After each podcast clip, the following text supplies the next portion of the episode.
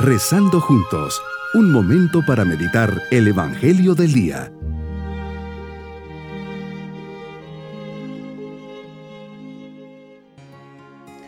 Un especial saludo en este día, jueves de la tercera semana del tiempo ordinario. Unidos en oración le decimos al Señor, Padre bueno, vengo a tu presencia para escuchar tu voluntad. ¿Qué quieres de mí? ¿Cuál es tu voluntad para mi vida? Dame, Padre mío, fuerzas para cumplir lo que me pides. Es muy fácil decir, sí, quiero lo que tú quieres, pero la verdad es que cuando viene la prueba o me pides un poco más de sacrificio, me olvido rápidamente de mis buenos deseos y comienzo a quejarme. Hoy vengo ante ti para pedirte perdón por lo poco comprometido que soy y para pedirte tu fuerza, pues ¿qué es el hombre sin ti? Padre, en ti confío. Meditemos en el Evangelio de San Marcos capítulo 4 versículos 21 al 25. Señor, nos has enseñado el camino del amor, de la verdad y del bien. Nos has dicho que nos amemos los unos a los otros, que recemos por los que nos persiguen, que nunca hagamos mal a nadie, mas por el contrario que venzamos al mal con el bien. Estas son las velas que se encienden en la oscuridad del mundo, y una vez encendidas no se pueden esconder como bien dices, ¿acaso se enciende una vela para meterla debajo de una olla o debajo de la cama? ¿No es para ponerla en el candelero? Qué importante es dejar que la verdad del Evangelio impregne mi modo de pensar, de ver y de actuar.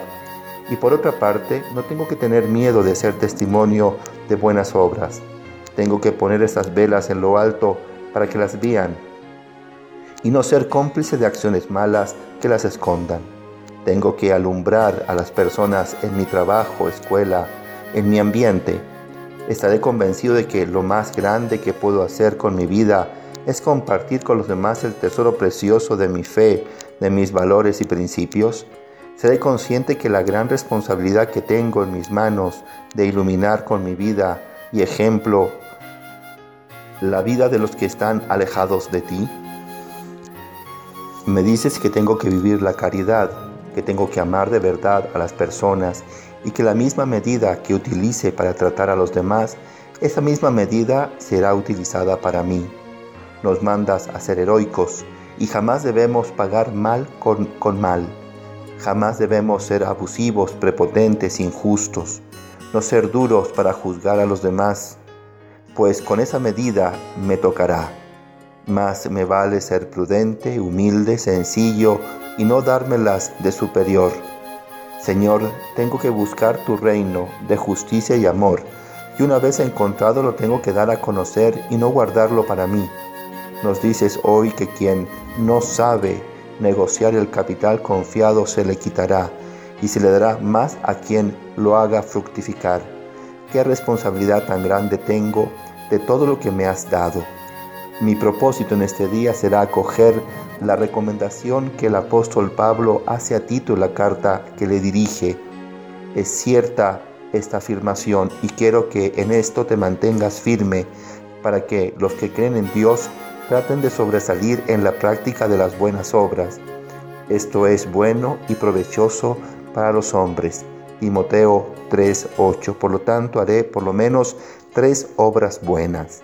Mis queridos niños, Jesús nos dice que si tenemos una velita encendida, la tenemos que poner bien alto para que ilumine nuestro alrededor. Un día recibí una velita en mi bautismo. Desde ese momento mi vida tiene que alumbrar a los demás. Esto significa que en la medida que hagan muchas obras buenas, más alumbrarán y serán de buen ejemplo para los demás. Y nos vamos con la bendición del Señor y la bendición de Dios Todopoderoso, Padre, Hijo y Espíritu Santo, descienda sobre todos nosotros. Bonito día.